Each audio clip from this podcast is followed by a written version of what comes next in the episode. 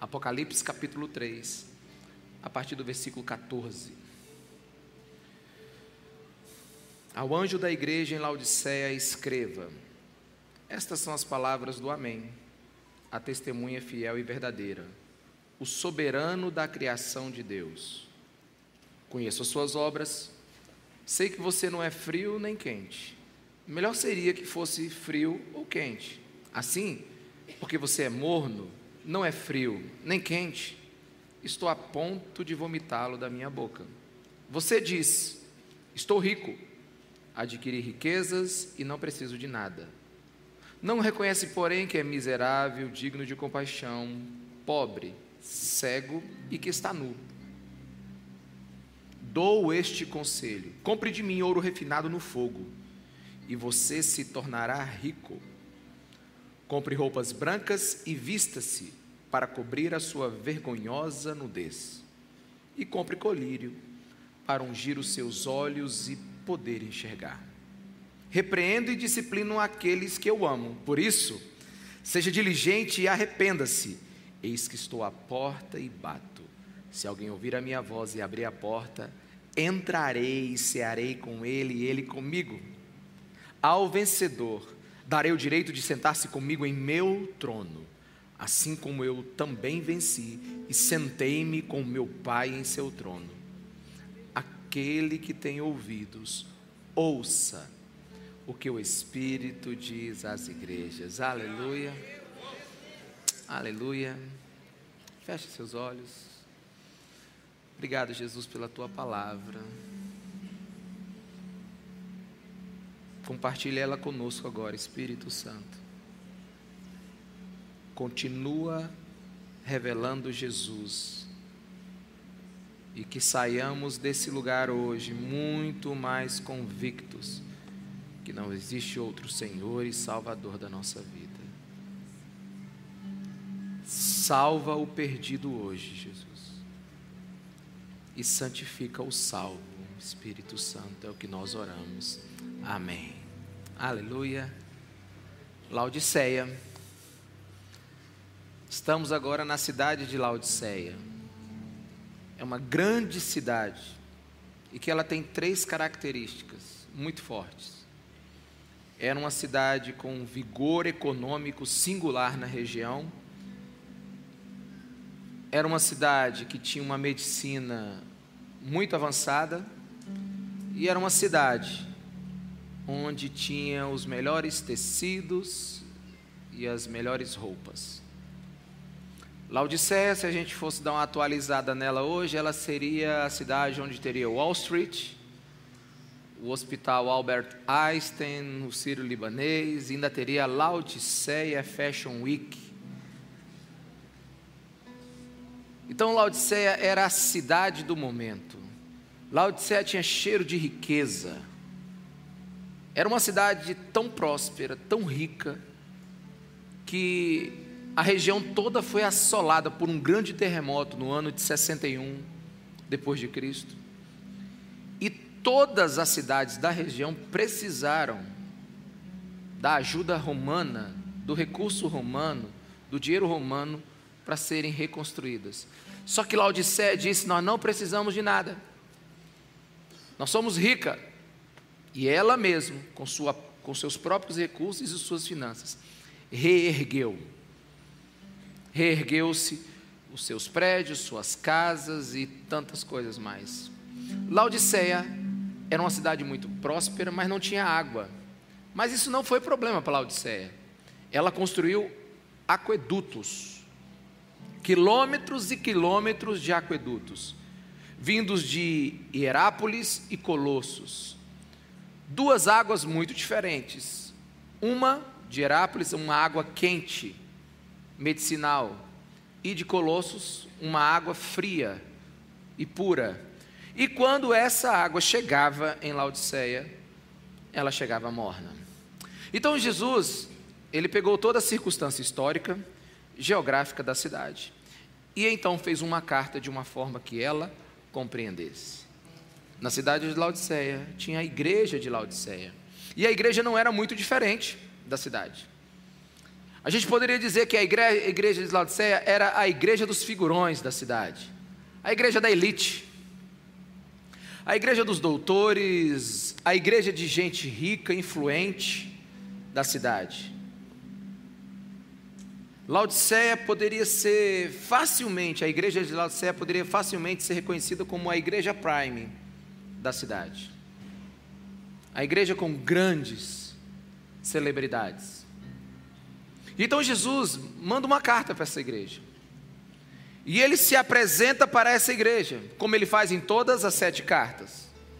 E para essa igreja, ele se apresenta da seguinte maneira: Eu sou o Amém, a testemunha verdadeira. Essa é uma expressão resgatada lá de Isaías 65, versículo 16, onde Deus é chamado do Deus da verdade, o Deus do Amém.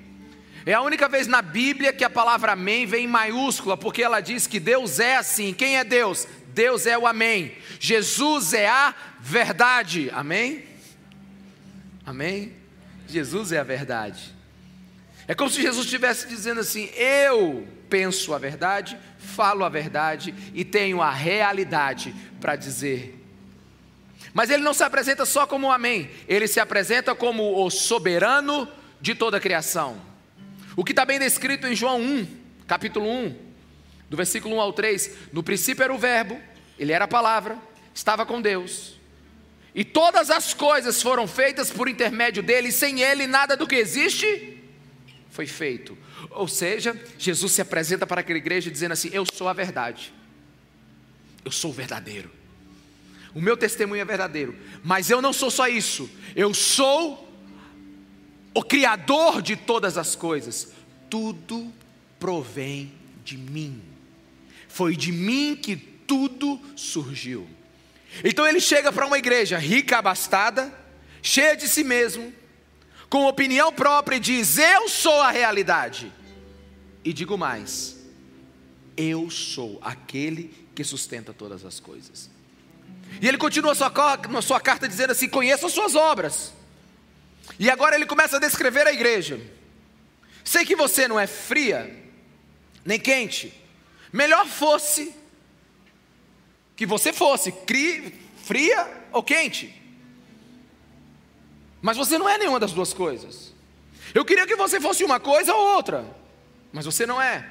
Era como se você chegasse para Jesus e falasse: Jesus, você conhece Laodiceia? A igreja de Laodiceia? Ele disse: Sim, conheço. Eu conheço ela tanto que sei o que ela não é. Ela pensa que é uma coisa, mas ela não é. Eu sei o que ela não é. E do jeito que ela é, ela não me interessa. Jesus, como assim? Olha, Laodiceia do jeito que está, a igreja de Laodiceia do jeito que está, no estado atual que está a igreja, ela é inútil para mim. Mas por que, Jesus? Porque ela é igual a sua água. Ela deveria ser fria ou deveria ser quente, mas ela é morna. E ser morno é um simbolismo de mistura. É uma igreja misturada com muitas coisas. É uma igreja sem convicção. É uma igreja pagã. É uma igreja com cara de mundo. É uma igreja que Ora quer me agradar, ora quer agradar o mundo. Laodiceia tinha pessoas que não eram nem frias, ou seja, contra o Evangelho, mas não eram quentes, apaixonadas por Jesus. O pessoal de Laodiceia era uma igreja que não rejeitava a Cristo, mas também não se separava das paixões desse mundo. A igreja de Laodicea ela não era hostil ao Evangelho, mas ela não amava Jesus. Assim, Jesus diz no versículo 16: Porque você é morno, não é fria e nem quente, eu vou te vomitar. E essa é uma expressão muito forte e sem filtro de Jesus. Jesus dizendo que vai vomitar uma igreja. Mas é, mas é isso que Jesus está pensando dessa igreja. Jesus está dizendo assim, porque ela quer uma parte de mim, eu não quero parte nenhuma dela. Quantos estão me entendendo? Diga amém. Uau. Porque ela quer só uma parte de mim, ela só quer escolher a parte que é cômodo para ela de mim, eu não quero parte nenhuma dela. Porque ela deveria ser totalmente contra mim ou deveria ser completamente apaixonada por mim. Mas já que ela é seletiva quanto a mim, nada dela eu quero. E às vezes é preciso um vocabulário como este para sacudir uma igreja que está desviada. Às vezes Jesus precisa ir direto e dizer assim: você pensa que é alguma coisa, mas eu que sou o Amém, a verdade, a testemunha verdadeira, quero te dizer que você não é o que você pensa.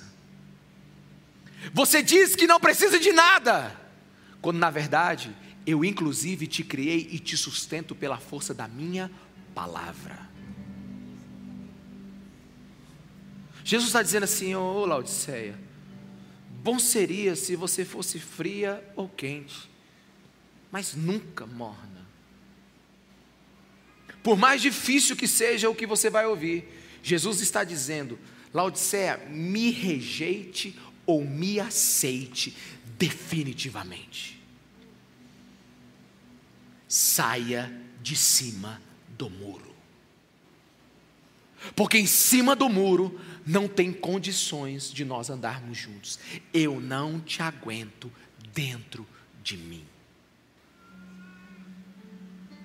Estou a ponto de te vomitar. Essa é a mensagem que Jesus está dando para Laodiceia.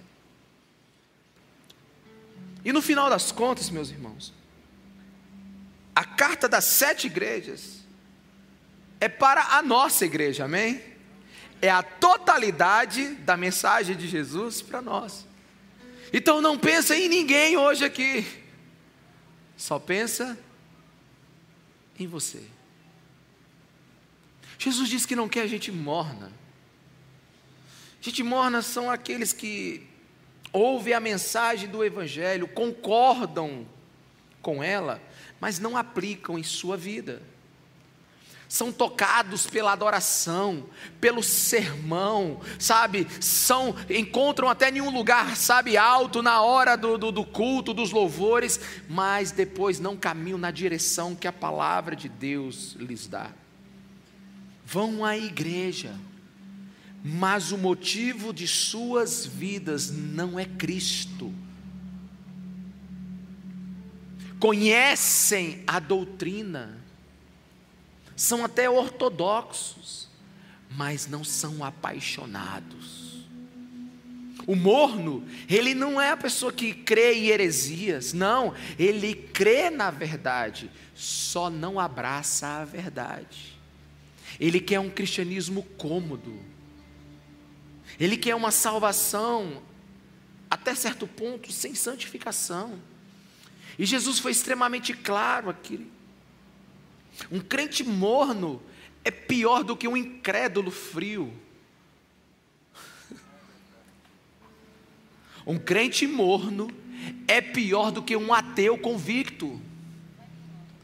Jesus está dizendo: eu prefiro que você seja o quê? Fria ou quente, mas nunca morna.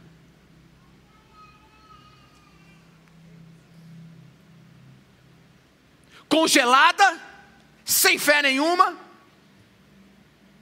mas nunca morna.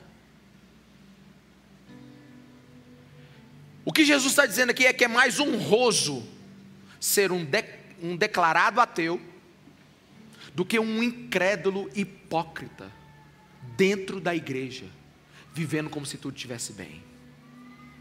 E se você observar a vida, de Jesus, a vida de Jesus, Jesus sempre teve dificuldades com religiosos hipócritas, mas ele tinha extrema facilidade de andar com pecadores convictos. Jesus sempre teve dificuldade com pessoas que conheciam ele, sabiam a verdade, mas hesitavam em vivê-las, ou fingiam em vivê-las, ou se acomodavam para não vivê-las. Mas Jesus sempre teve apreço para aquele que disse que estava falido espiritualmente. Ser propício a mim, Deus, que sou pecador. Sabe, o, o crente morno, ele é um iludido. Ele é um iludido porque ele não se acha perdido. E é difícil você salvar alguém que não se acha perdido. É mais fácil você pregar a palavra para alguém que sabe que está perdido, longe do Senhor, do que para um morno. Porque o morno, ele acha que ele está bem. Há mais chance de salvar um ateu, um pecador descontrolado, do que um morno. Sabe, e, e o que foi que deixou insuportável a igreja de Laodiceia para Jesus? Por que, que essa carta é tão dura? O que provocou tão grande rejeição? O que, o que tornou ela tão rígida? Você pode observar que não foi heresia. Pérgamo, Sardes, tiveram heresias.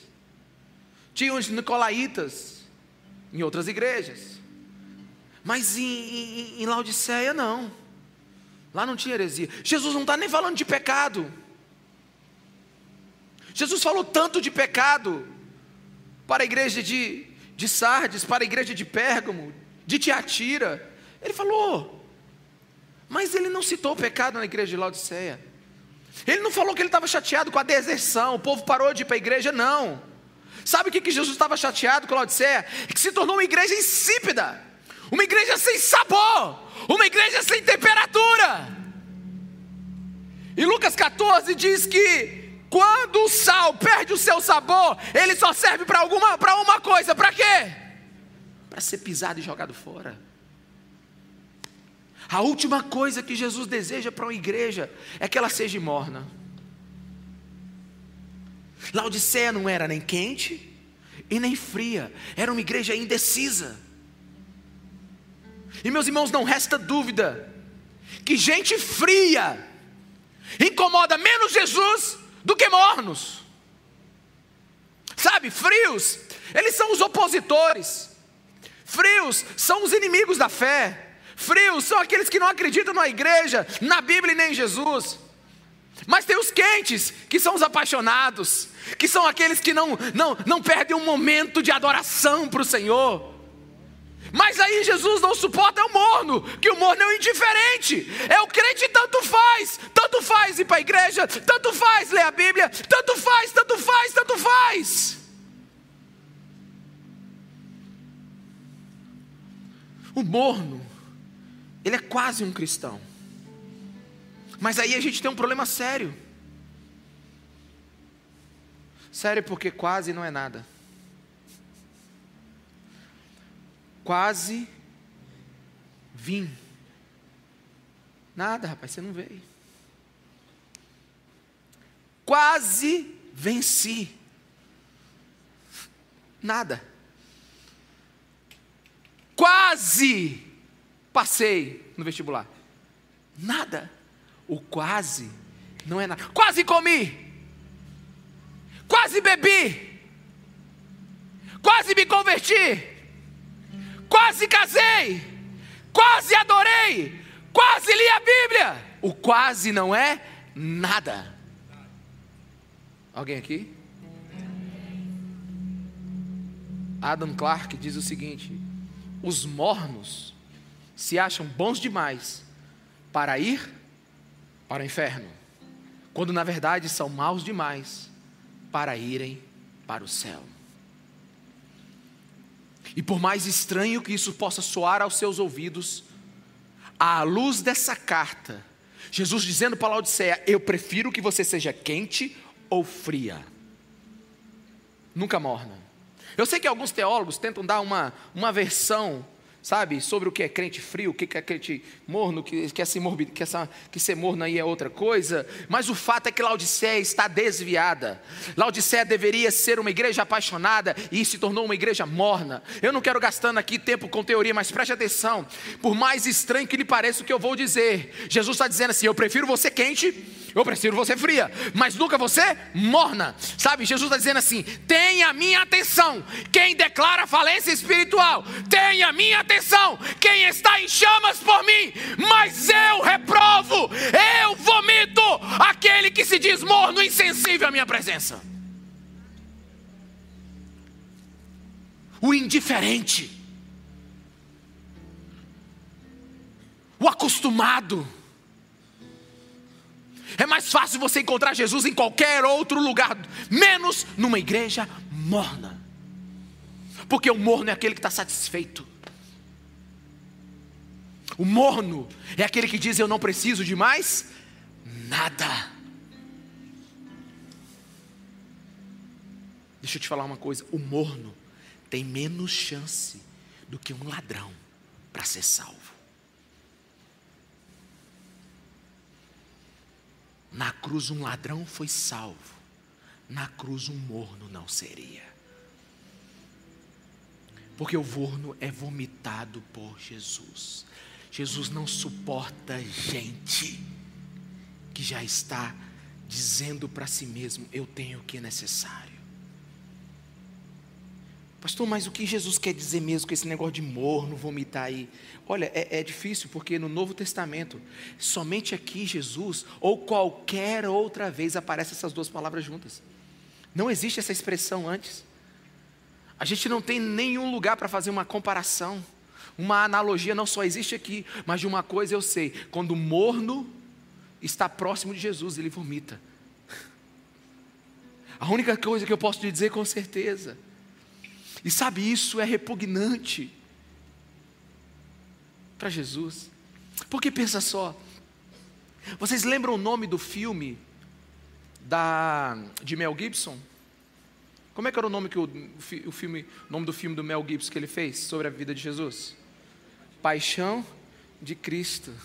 Sabe, quando a gente fala é a semana da paixão, é a paixão. Quando a gente fala que é a paixão do Senhor, a gente fala que é o quê? Que é o sacrifício dele, que é ele carregar a, a, a nossa cruz e, e, e, sendo morto lá no Calvário, que foi Jesus sendo ensanguentado, foi Jesus sendo dilacerado, foi Jesus sendo morto. E a gente diz o quê? Que isso foi uma paixão. Agora pensa comigo aqui, a paixão de Jesus foi morrer por você. Jesus morreu por você queimando. Jesus morreu por você cheio de amor. Jesus carregou uma cruz, não foi de forma indiferente. Jesus carregou uma cruz apaixonado por ti. Jesus morreu uma morte hemorrágica terrível e não foi para produzir cristãos mornos.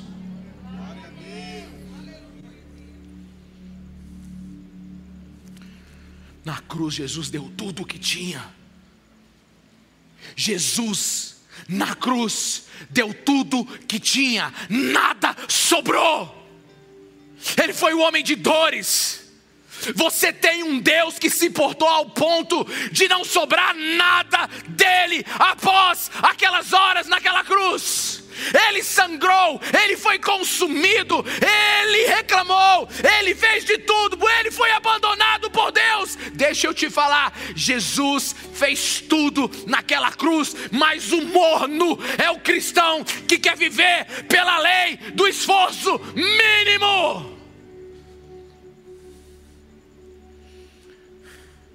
E sobre Jesus Cristo apaixonado eu quero te dar uma informação para você nunca mais esquecer.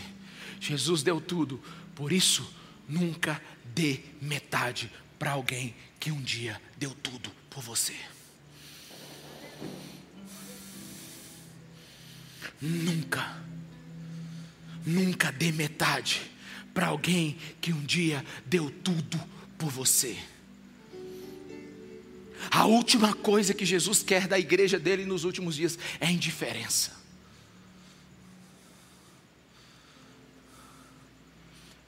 Eu aprendi que tem duas maneiras de você conhecer uma pessoa. Conhecer bem uma pessoa é você amando essa pessoa ou você sendo inimigo dessa pessoa. Quem muito ama, quer conhecer o objeto do seu amor.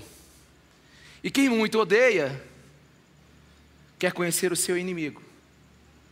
Mas você sabe qual é o problema do indiferente? É que pouco importa. Jesus está dizendo: Eu prefiro que você seja frio.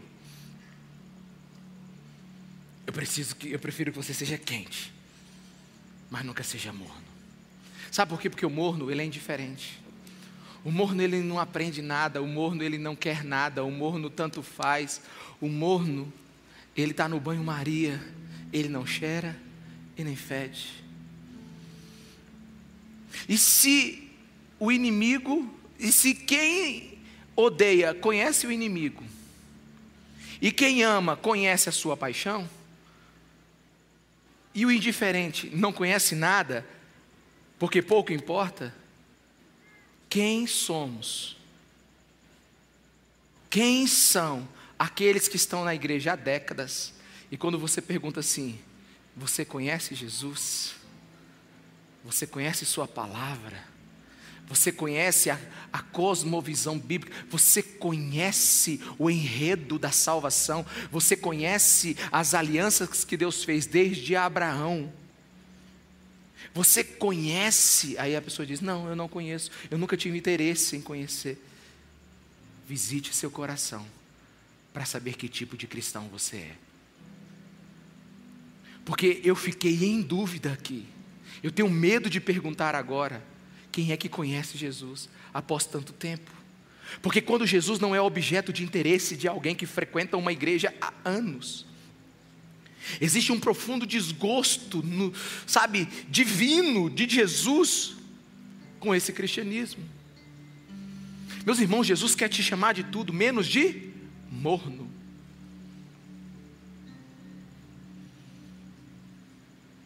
O morno, ele não incomoda, porque não é contra. E nem motiva, porque não é a favor.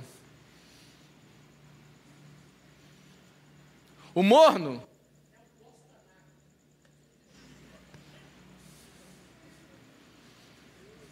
O pessoal da internet vai querer saber o que é, mas não vai ouvir. O morno não serve para nada. Ele, ele, ele é insípido. Aliás, me parece, à luz das palavras de Jesus, eu prefiro que você seja, seja frio ou seja quente, mas nunca morna. À luz das palavras de Jesus, parece que é preferível nunca termos iniciado a nossa carreira cristã do que um dia tê-la iniciado e depois ter se tornado morno. Deixa eu repetir.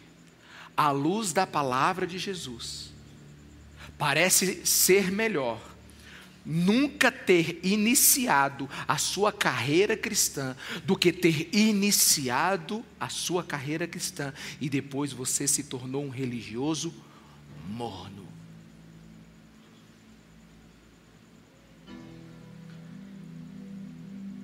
Pastor, de onde você tirou isso? A Bíblia diz: seria melhor você nunca ter conhecido o Evangelho do que depois de conhecê-lo, o tratá-lo com indiferença.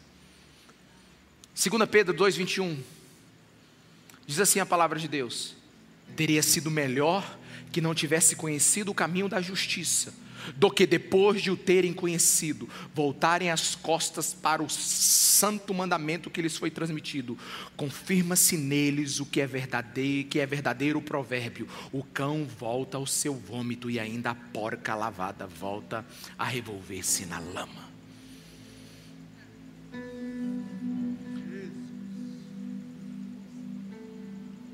Espírito Santo de Deus, nos livra disso. Tem misericórdia disso, Jesus. Ah, Jesus, incendeia a sua igreja. Laodicea, no versículo 17, diz assim: Eu sou rica, adquiri riquezas, não preciso de nada. Aí vem Jesus e diz: Você nem se auto reconhece. Você é miserável, digna de compaixão, pobre, cega e está nua. Sabe, a única coisa boa da carta é a opinião que Laodiceia tem de si mesma, e ainda é, ainda é mentirosa. Ela é iludida, é uma igreja iludida.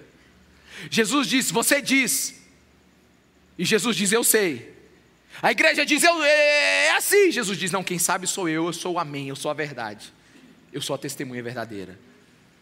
Meus irmãos, quando uma igreja diz que não precisa de nada, duas coisas aconteceram a essa igreja: ela está desviada e o pastor também. Porque essa carta primeira é para o pastor, ao anjo da igreja, à liderança da igreja. Jesus deixa claro para Laodiceia: até a opinião que você tem sobre você é falsa. Você não se reconhece, você é uma mendiga, você está em péssimas condições, você nem sabe como está.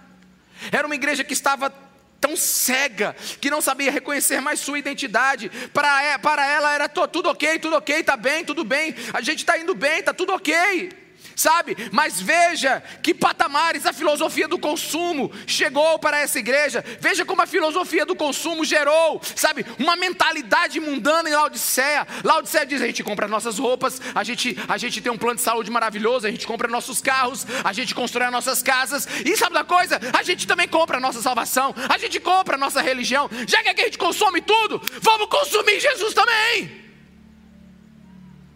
Vamos consumir Jesus, sabe por quê? Porque o vício de Laodiceia era consumir tudo. Então tem gente que vem consumir Jesus aqui de domingo. É. Vem, consome Jesus de domingo aqui, sabe? Sai, sai, sai aquecido com o que ouviu, sai, sai maravilhado com o que, com o que adorou. E aí no final de semana, na, na, na semana, vive a vida que quer, vive do jeito que quer, sabe? É morno. Mas sabe, a igreja tem uma vibe boa. Nossa, mas é bom o louvor. Esses dias uma pessoa chegou para mim, pastor, que vibe boa da sua igreja. Eu digo, vibe. Tem alguma nova versão da Bíblia que diz que vibe é. Outra, outra vez uma pessoa chegou para mim e disse assim, pastor, eu vou lá na igreja que eu estou precisando de boas energias. Vamos fazer um culto de recarga aqui agora, irmão. Venha recarregar suas energias. Que isso? Isso não é culto, isso é consumismo. Isso é querer usar Jesus para te dar energia para você viver a vida do seu interesse na semana.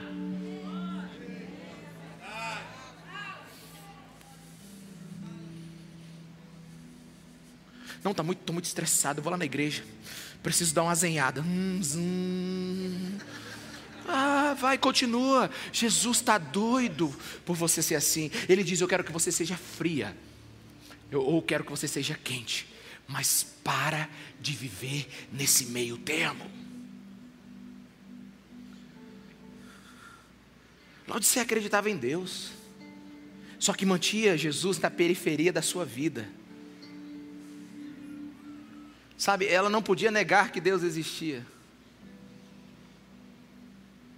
Mas ela não conseguia aceitar tudo que Deus exigiria dela. Alguém aqui, meus irmãos? Laodiceia não negava a existência de Deus, mas mantava, mantia eh, Jesus confortavelmente no lugar na vida dela. Vou levar meus filhos para a igreja porque é um, é um bom lugar. Né? Eles precisam casar com mulheres e, e, homens que tenham caráter. A igreja é um lugar bom. É, não, nós precisamos frequentar os cultos regularmente. Né? Aliás, tem que ter fé. Fé gera saúde, está provada cientificamente. Tem que orar, a oração faz bem para a alma. Sim, mas olha, só isso, porque nós somos pessoas evoluídas, né? Nós somos pessoas cultas. Nós temos responsabilidades sociais, nós temos muita coisa para fazer. Nós não seremos como esses fanáticos aí que só falam de Jesus, que só vivem Jesus, que, que sabe, Jesus é o centro da vida deles. Não, nada disso. Nós somos um povo equilibrado. Eu prefiro que você seja frio ou quente, mas nunca morno. Palavras de Jesus, Apocalipse capítulo 3. Porque foi para essa igreja que Jesus escreveu. Você diz ser rica, você diz ser próspera, você diz não precisar de nada, você diz que a sua vida está boa, mas você não sabe reconhecer a sua necessidade, você é miserável, você é digno de compaixão, ah, o seu estado é terrível, sabe? Você está podre, você está cega, você está nua. Aí Jesus, no versículo 18, ele diz assim: Eu quero te dar um conselho.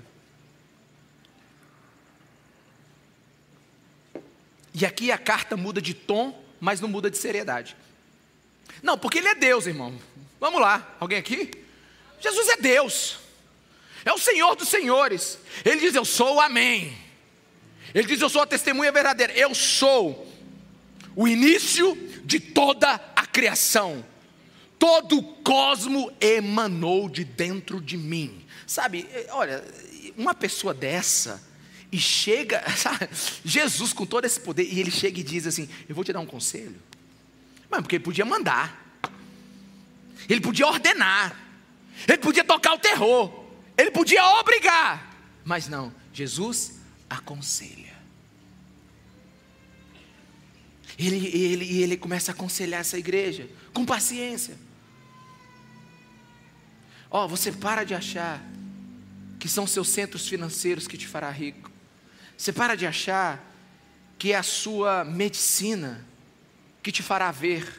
E você para de achar que é a tua feira Laodiceia Fashion Week que vai te vestir bem. Você precisa vir comprar de mim. Você precisa vir comprar de mim ouro refinado para que seja rica. Roupas brancas e colírio. Sabe? E, e, é óbvio que aqui a gente não compra bênçãos espirituais. Então, o que Jesus quer dizer com vem comprar de mim? Primeira coisa que Jesus está dizendo é: as verdadeiras riquezas não são compradas, são oferecidas pela graça, porque um dia já foram pagas. Aleluia. Quem está me entendendo aqui, diga amém. Ele está dizendo as verdadeiras riquezas você não vai comprar. Alguém já comprou e só vai te dar o crédito. Aleluia. E ele está dizendo assim: você está sem roupa, está precisando de santidade. Você está precisando de colírio, porque você não está enxergando nada. Então aproxima-se de mim e comece a adquirir o que você precisa. Porque o problema de Laodiceia nunca foi dinheiro, medicina ou moda. O problema de Laodiceia ela é que ela foi iludida pela sua prosperidade e achou que poderia ter tudo, inclusive a vida eterna, e achou que poderia é, conquistar tudo, achou que poderia é, é, viver de maneira plena. Ela foi iludida pela falsa segurança da, do dinheiro, a autossuficiência da riqueza.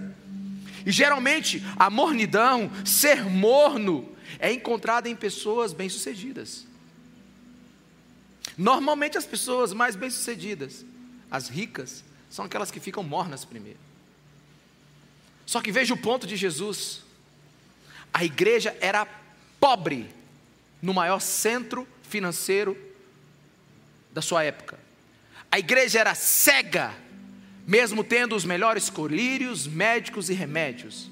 A igreja era nua, mesmo diante da opulenta indústria têxtil. Poderia usar Dior, Armani, Gucci, podia usar o que for, era nua mendigos apesar dos bancos, cegos apesar do colírio, nu apesar das fábricas, mendigos porque não podem comprar o perdão dos pecados, nus porque não podem comprar roupas de santidade que só o Espírito Santo pode dar, cegos porque não conseguem enxergar que estava numa pobreza espiritual terrível e era tão pobre que só tinha dinheiro.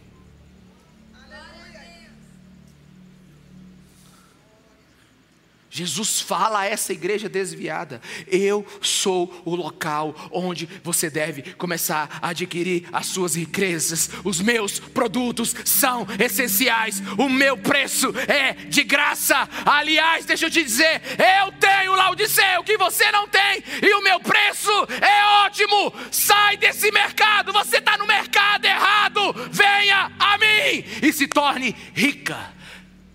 Venha a mim venha a mim.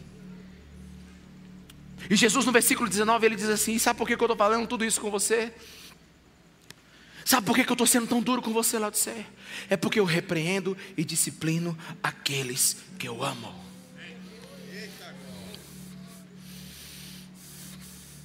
Jesus ama essa igreja desviada, aleluia, aleluia.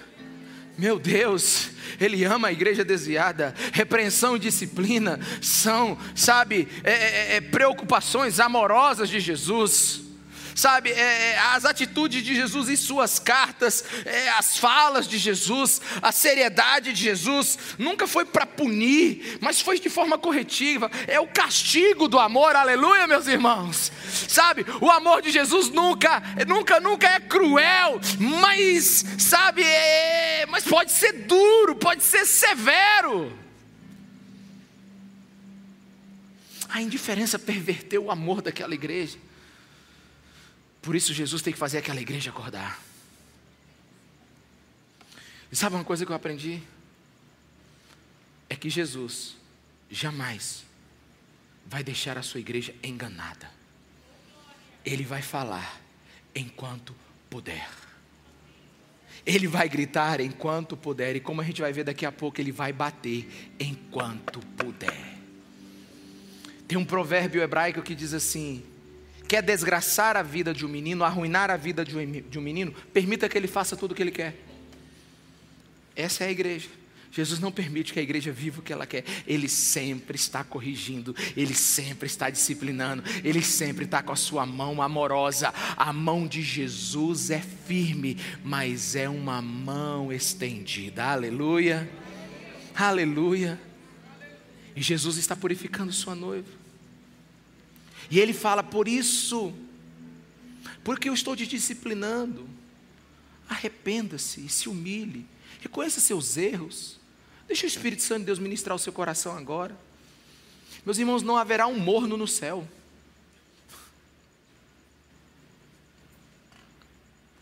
Não haverá um morno no céu. Deixe o Espírito Santo ministrar o seu coração. Deixe ele gerar em você uma convicção não haverá nenhum, não haverá nenhum indiferente no céu.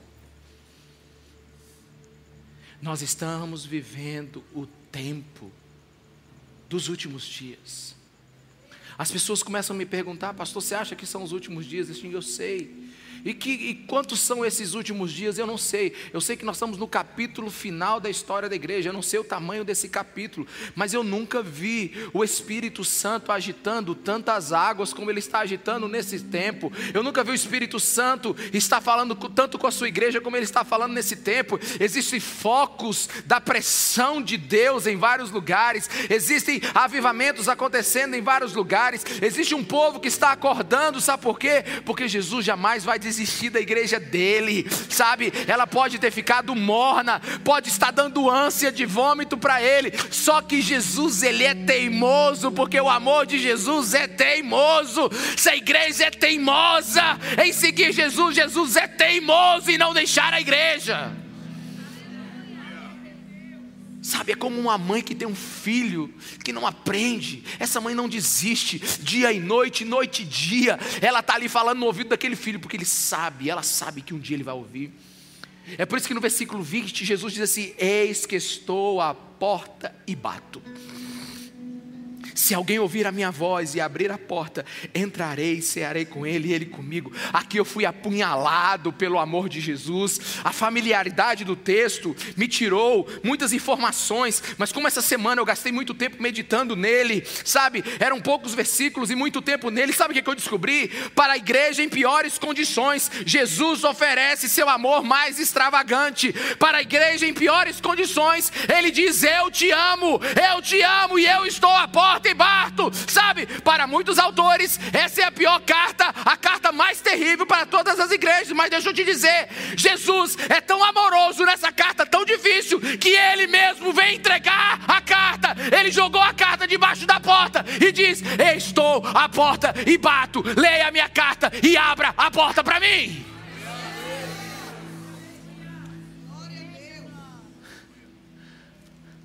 A carta não tem só o remetente. Jesus é o carteiro. Ele veio.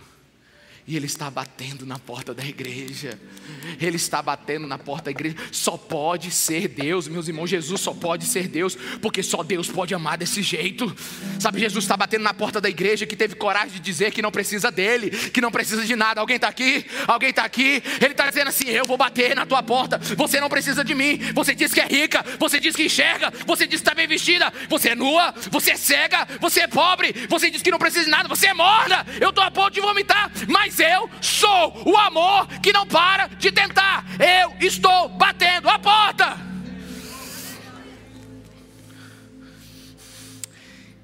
Que audácia tem essa igreja de colocar Jesus do lado de fora.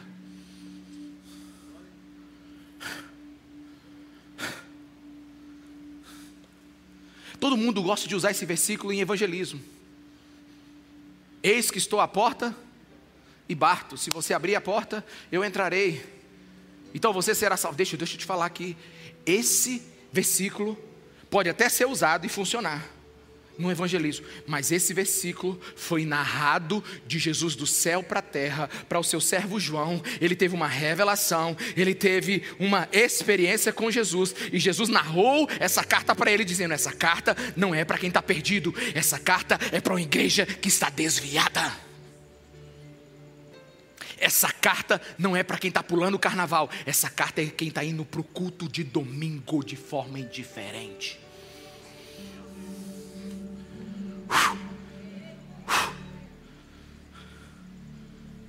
Não leia esse versículo nos prostíbulos e nem nos carnavais. Leia esses versículos nas convenções. Leia esse versículo nos congressos. Leia esses versículos nos cultos de oração. Leia esses versículos nos cultos de domingo. Porque é para mim a igreja que se desviou.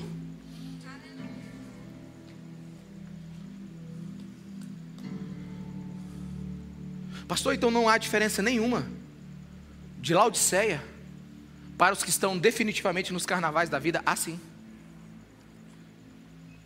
Jesus prefere os frios do que os mornos.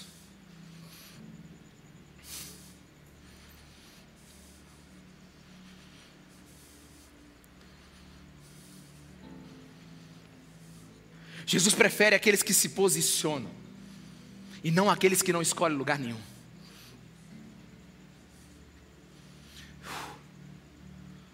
Ouça as palavras de Jesus para Laodiceia.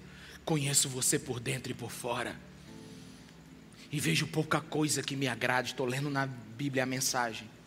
Você não é frio e também não é quente. Melhor que fosse frio ou quente, você está estragado, apodrecido e me causa ânsia de vômito. Ah, meus irmãos, muita gente não tem fé suficiente para se entregar totalmente a Jesus e nem falta de fé suficiente para deixar de vir à igreja. Repito, tem gente que não tem fé suficiente para se entregar a Jesus e nem tem fé suficiente para se desviar.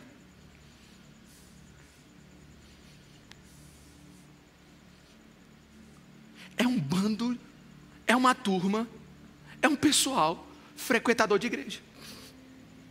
Eles não têm fé para deixar de vir para a igreja, mas eles não têm fé também para se lançar em Jesus. E Jesus não quer esse tipo de igreja. Viver na corda bamba não vai funcionar.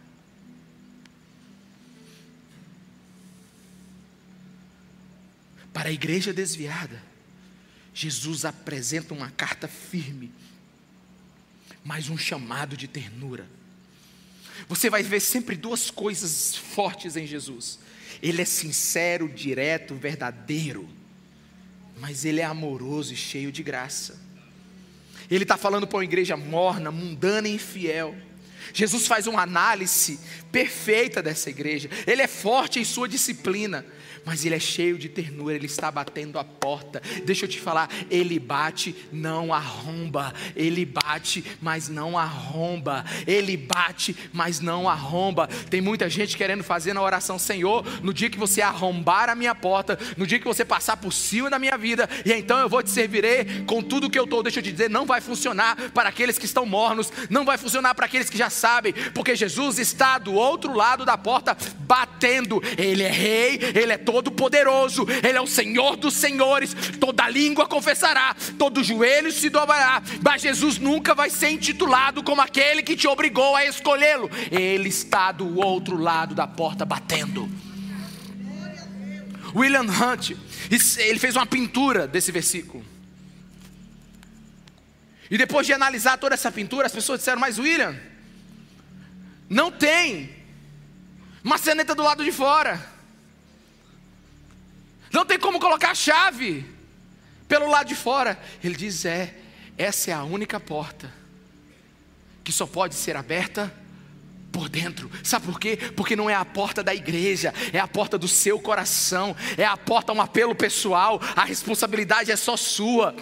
Sabe, é só você que pode abrir. Deixa eu te falar uma coisa. Olha para mim, o avivamento só acontece quando você abre a porta. A salvação só acontece quando você abre a porta. A iniciativa é de Jesus, mas a resposta é sua. Não existe é, é, é, é porta, não existe é, é, fechadura nessa pintura. Jesus está batendo a porta. E como é que Jesus bate a porta? Pastor, qual é o som de quando Jesus bate a porta? Qual é o som? Qual é o som de quando Jesus bate a porta? Eu vou te dizer qual é o som de quando Jesus bate a porta. Toda vez que você abre a sua Bíblia, toda vez que você ouve a sua Bíblia, toda vez que alguém abre uma Bíblia na sua frente e lê, Jesus está batendo a porta. Deixa eu te falar, você sabe qual é o som? Toda vez que você abre um cantor cristão, a harpa cristã, toda vez que você canta um hino, que Jesus é o centro, ele está batendo a porta. Toda vez que a sua avó está de joelhos orando, que seu pai está orando, que a sua mãe está orando, que o um amigo seu está orando, que tem alguém orando por você. Jesus está batendo a porta. Toda vez que tem um pregador alucinado gritando no seu ouvido, dizendo: Acorda, igreja. Jesus está batendo a porta. Toda vez que você encontra um amigo e ele diz: Como é que você está? Como é que você está com Jesus? Você está desviado, você precisa mudar. Jesus te ama. Jesus está batendo a porta. Quando acontece um acidente, quando acontece uma doença, Jesus está batendo a porta. Tem dois mil anos que ele bate a porta da igreja e ele não vai parar.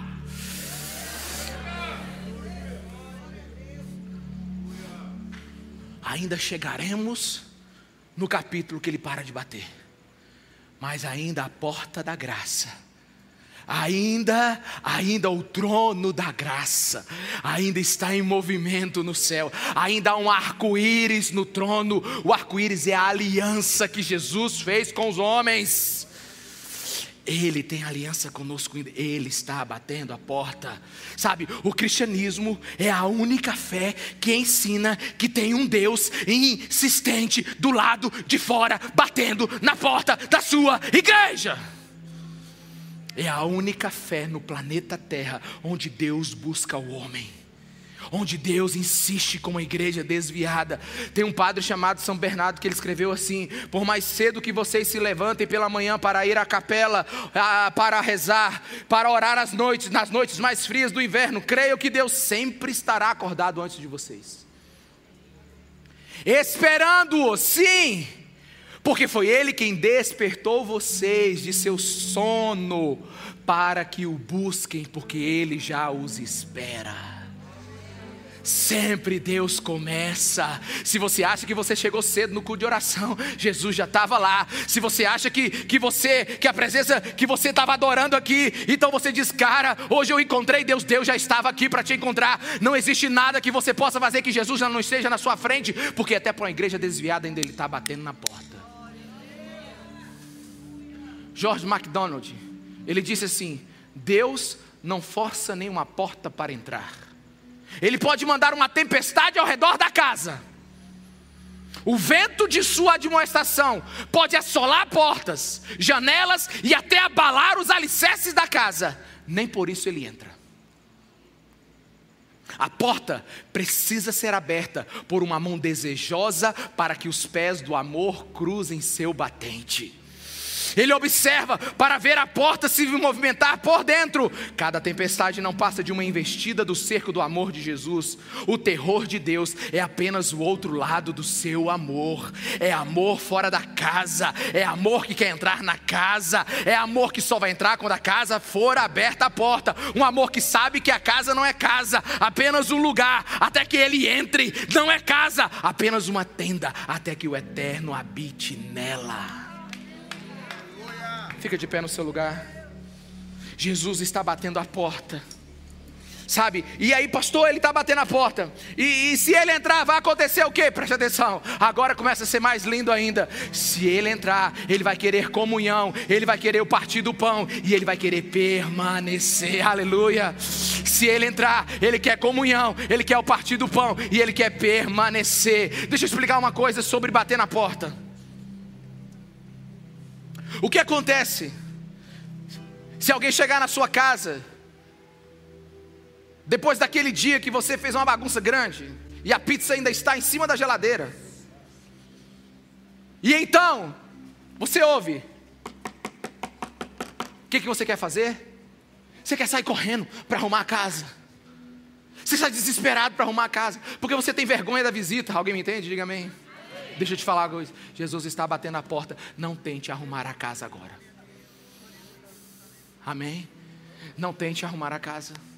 Não tente arrumar a casa. Não tente arrumar a casa, só deixa ele entrar. Não tente remarcar a data da visita. Abra a porta, abra a porta. Igreja morna, abre a porta.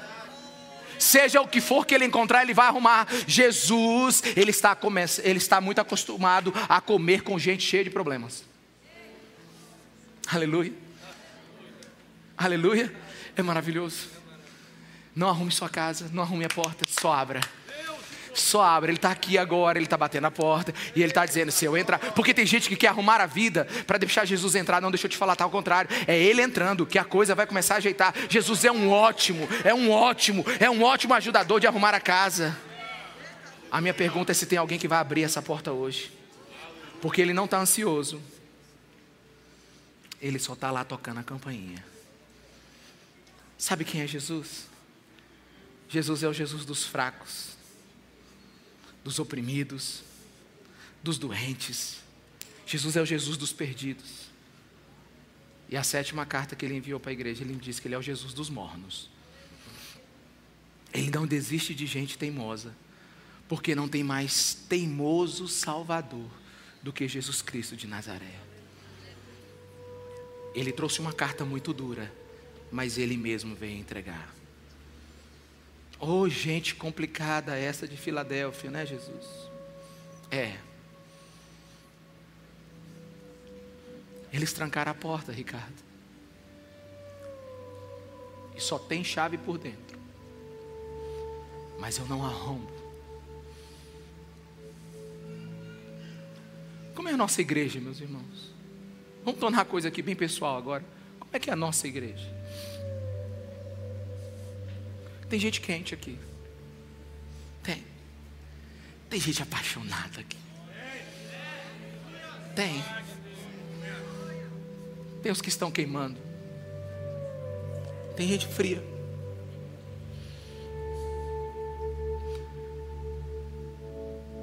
Tem gente que a sua fé ainda nem despertada foi. Mas está por aí. nunca tomou uma decisão, não tem responsabilidade nenhuma. Mas tem gente morna. que um dia já foi quente. E você sabe o que eu posso dizer nessa noite? Obrigado, Jesus, por nos chamar de Laodiceia. Porque se não fosse assim, nós nunca saberíamos. Porque essa carta não é para acusar e deixar para morrer. Essa carta é para avisar que tem alguém batendo a porta para entrar. E ele diz que ao vencedor, aquele que abrir a porta, vai sentar comigo no meu trono. Eu quero confessar para você que eu não tenho teologia para esse versículo aqui. Eu não sei o que significa. Eu só sei que em algum momento a gente vai estar lá com Jesus no trono dele. Mais do que isso, é só pensamentos de um pastor que tem uma criatividade absurda para imaginar. Mas eu quero te dizer uma coisa. Eu estou perguntando como é que a sua noite vai terminar hoje. Porque o prazer de Jesus é entrar na casa. Eu vou perguntar é como é a, a sua noite vai terminar hoje. Você vai deixar a porta fechada ou vai abrir? Porque Jesus ele vai fazer três coisas aqui nesse lugar: da fé ao que, da fé ao que não tem, salvar o perdido, incendiar ainda mais aqueles que já estão queimando, e tirar os mornos dessa temperatura e aquecê-los. Por isso depende agora do freguês. Porque o Rei da Glória está aqui o único que é digno, aquele que anjos, anciões, os quatro os quatro seres viventes, você vai ver tudo isso na glória. Nós vamos começar a ver isso a partir de Apocalipse 4 e 5. Você vai ficar maravilhado com o que está acontecendo no céu agora. Do dia que a igreja entender o que está acontecendo no céu, ela vai descobrir o que ela precisa fazer na terra. Lá agora tem adoração plena para o Cordeiro, ao único que é digno. Não tem como fazer um culto mais ou menos para aquele que fez tudo por nós. Não tem como, não tem como. Sabe, alguns de vocês chegam aqui na igreja como se Deus estivesse devendo alguma coisa para vocês. Deixa eu te falar, aquele que sabe quem Jesus Cristo é, entra queimando, porque o culto não acaba quando termina e nem começa quando você chega. A gente gente queima por Jesus o tempo todo, sabe? Eu não sei o que, que é isso, pastor. Não sabe? Então só abra a porta, só abra a porta, só abra a porta.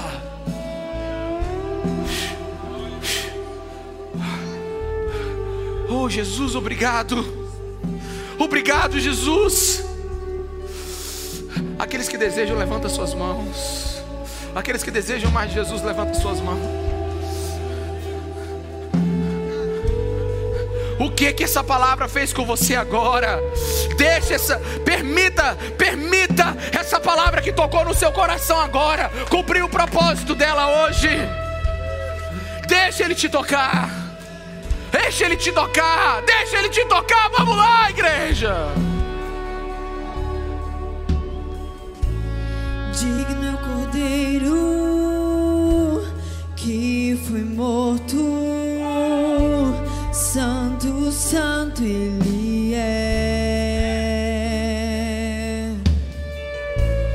Um novo cântico ao que se assenta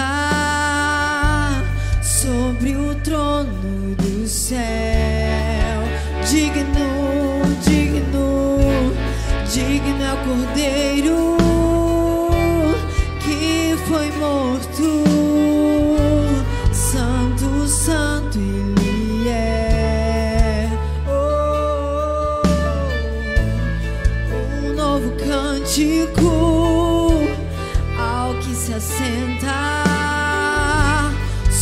Sobre o trono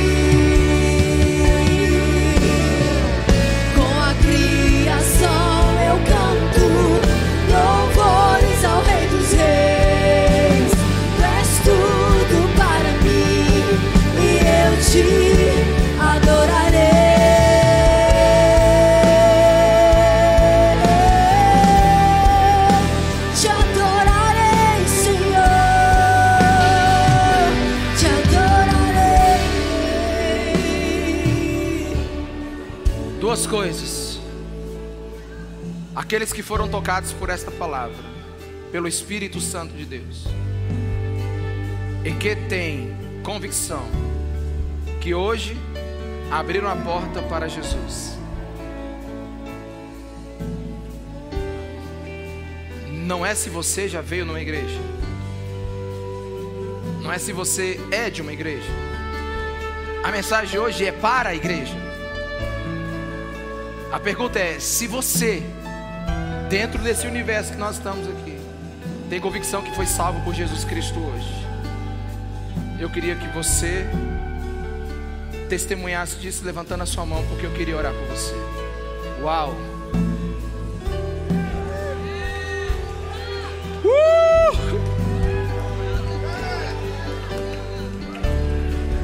Você tem convicção que Jesus Cristo te salvou hoje?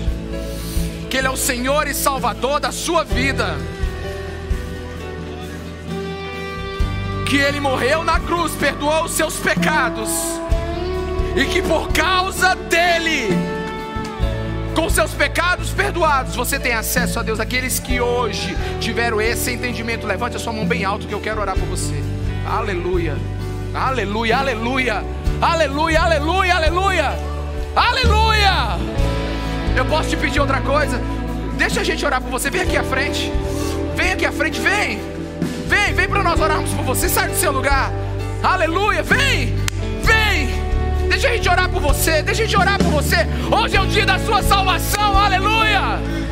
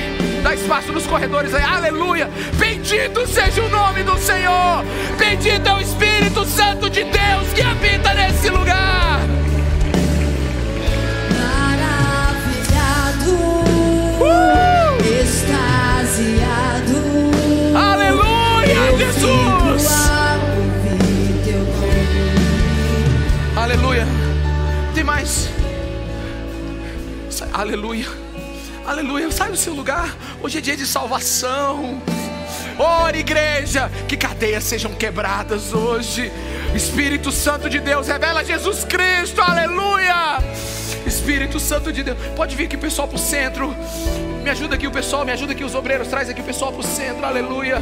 Aleluia, aleluia. Aleluia, Jesus. Aleluia, aleluia. Aleluia, hoje é o dia, hoje é o dia. Aleluia,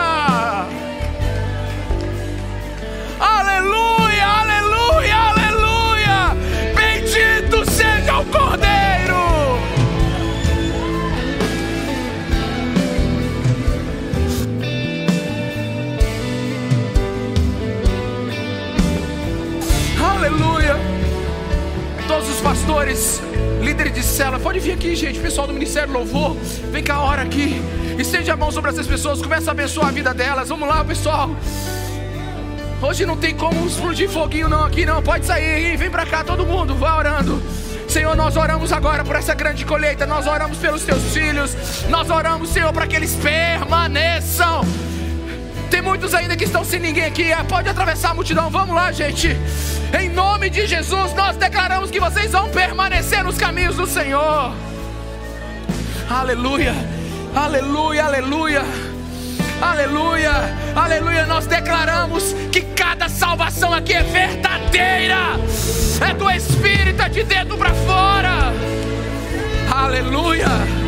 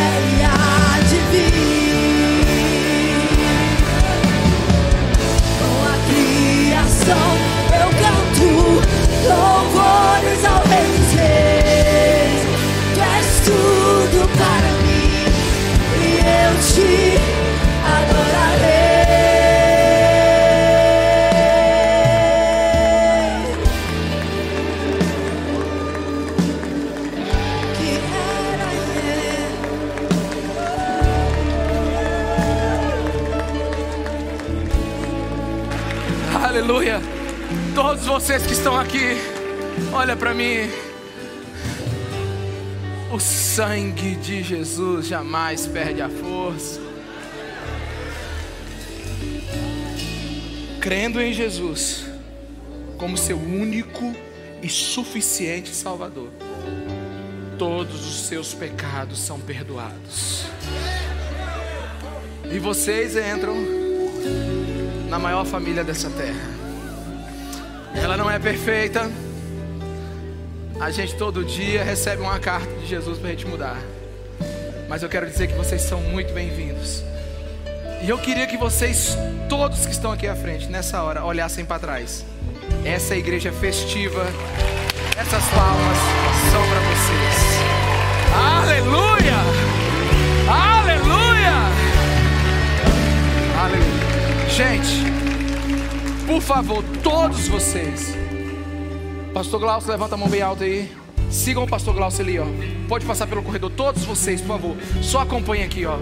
Podem ir aqui. E todos os supervisores que estiverem aqui, por favor, vão até o espaço pertencer para nos ajudar agora na consolidação. Pode vir todo mundo ali, ó. Segue o pastor Glaucio ali, ó.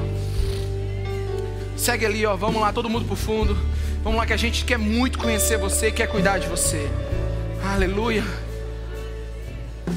Como é que se acaba um culto desse? Tá na Bíblia? Pois eu queria que você levantasse suas mãos. E eu queria muito que você que está na internet tivesse sentindo o calor da presença do Senhor neste lugar.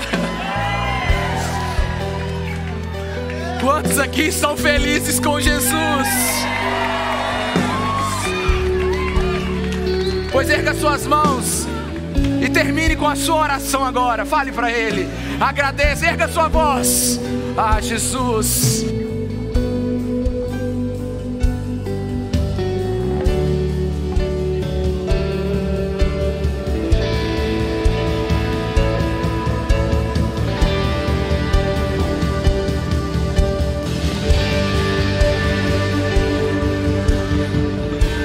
Amor de Deus. Que o amor do Pai, a graça do Filho e a comunhão do Espírito esteja com todo o povo que invocou o nome do Senhor nesse dia. Esteja com toda a igreja de Jesus hoje. Que ao sairmos desse lugar, saiamos para testemunhar de tão grande salvação. Aleluia. Espírito Santo de Deus, enche os teus filhos para essa semana. Enche os teus filhos para as portas abertas que eles terão para pregar e testemunhar do teu evangelho. Enche essa igreja da tua presença. Batiza-nos com a tua presença. Uma paixão incontrolável por ti, Jesus. E que o Senhor esteja com você durante essa semana. Deus te abençoe, igreja.